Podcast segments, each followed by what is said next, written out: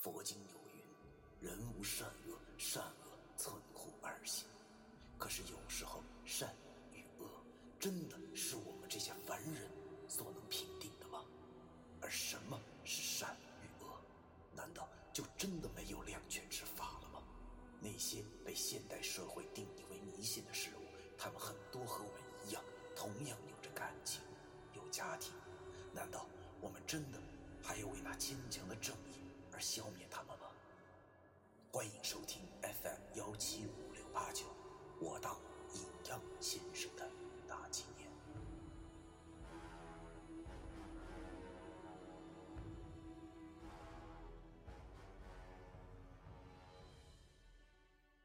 第一百三十章，新的事件。六甲者，三红银子虚，三黑申午辰。通过某周排列的手段，使其六根指针产生了灵性，就好比一个指南针啊。因此，需三甲主风水定位，申午辰三甲主定厉鬼要挟。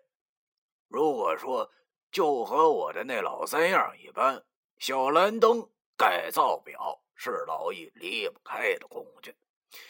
三清书中。有诗云：“分水破煞引子虚，幽冥引路申午辰。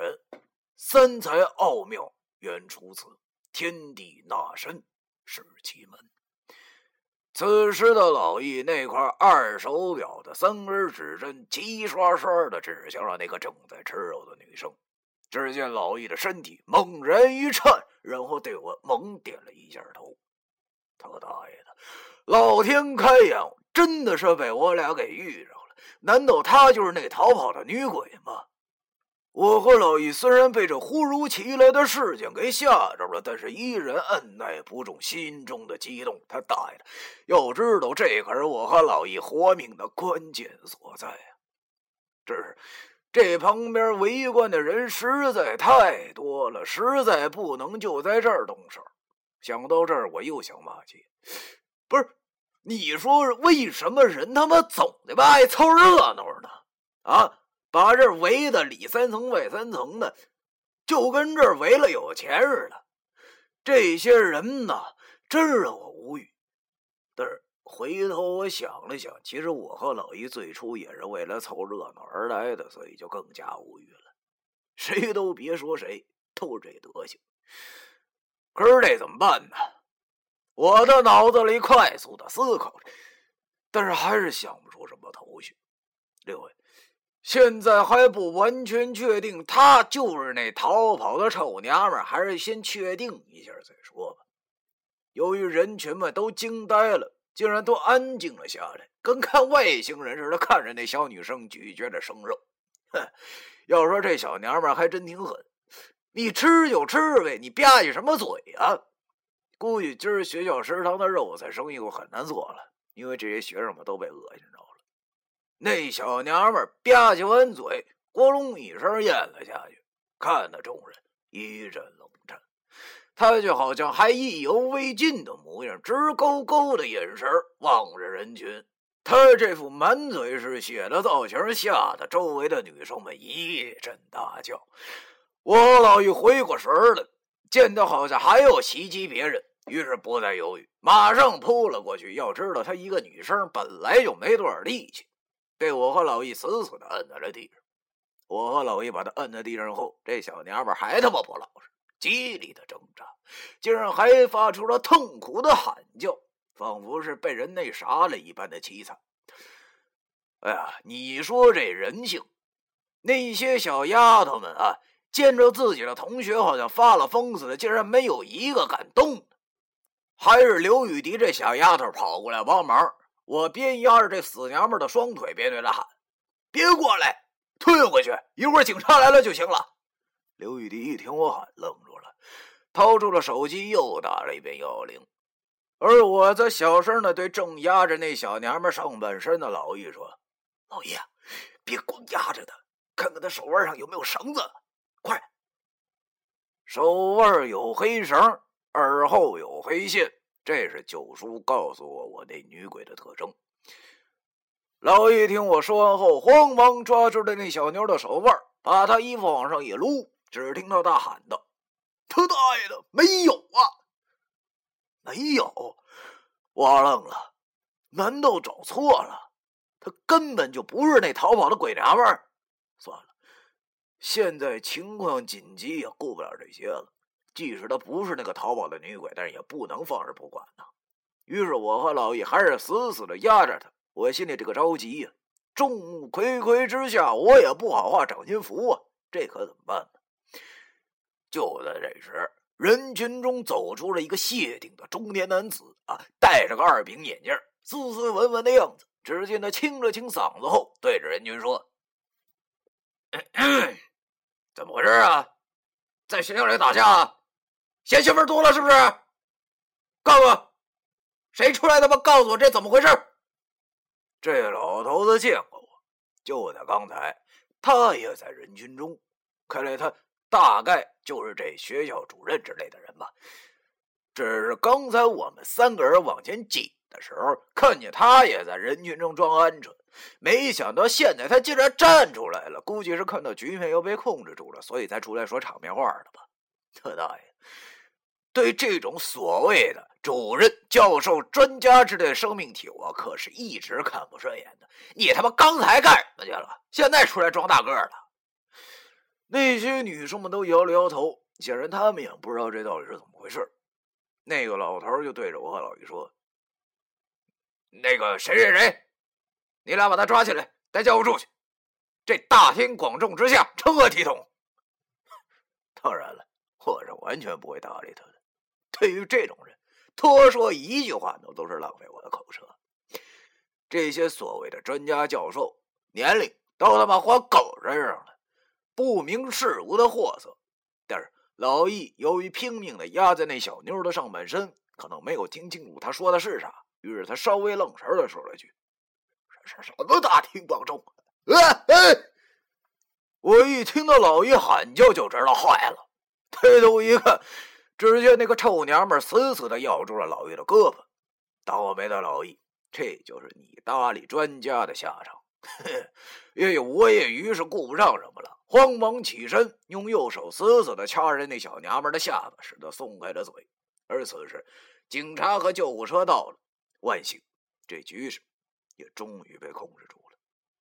只见那几个警察把那小娘们拖起来的一瞬间，她的头忽然低了下去，然后就。一动不动了，估计是昏过去了吧。我心里正琢磨着呢，这娘们估计是被什么给附身了。现在她被带走了，要怎么才能除掉那个脏东西呢？老李骂骂咧咧的揉着自己的手，忽然愣住了，然后他对我说了声：“不好！”我听他这么一说，慌忙问他怎么了。只见老易气急败坏的把那手表给我看，我上眼看去。只见那手表上的指针已经不是指在那正在被警察拖走的女生身上了，而是转成了一团，根本看不出个头绪。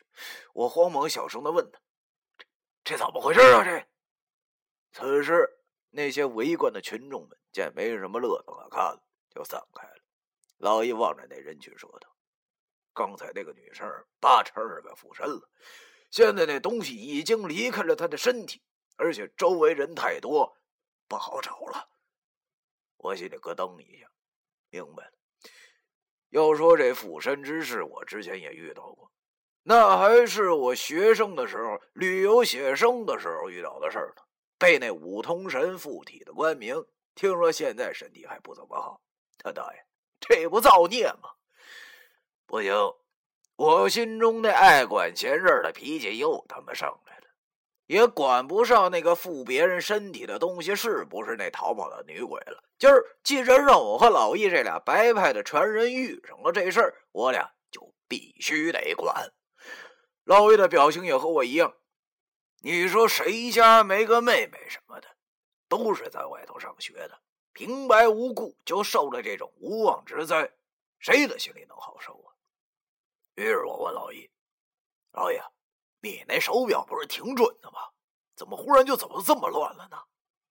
老易也挺纳闷的，他对我说：“不知道啊，照理来说不是这样的呀。刚才还好好的，但是一下子就好像受了干扰一样。你看，不是？难道是坏了？本来我和老易到这儿就是希望能找到那逃跑女鬼的线索的，可是希望竟然稀里糊涂的又卷入了这场没有头绪的事情。这要我和老易怎么查呀？正当我俩郁闷的时候，刚才那个出来捣乱的老头子走到了我俩身边，问我俩：“你俩是哪个系的？跟刚才那个女生是什么关系？跟我来训导处一趟。”我心想：“去你大爷的训导处，都够乱的了，你就别来添乱了，成不？”于是我和老易都没搭理他，完全当他不存在。只是刘玉迪走了过来。问我俩没事吧？我俩摇了摇头，心想现在在这儿待着也是没有头绪，还是先撤吧。等想出办法再来也不迟。于是我跟刘玉迪说：“啊，没事咱吃饭去吧。”说完，我就拉着他往学校食堂的方向走。身后那个糟老头子见我竟然这么不给他面子，气急败坏的说道：“站住！你们还有没有纪律了？”是不是不想毕业了？你想我扣你们学分啊？无知的人类啊！我苦笑着摇了摇头。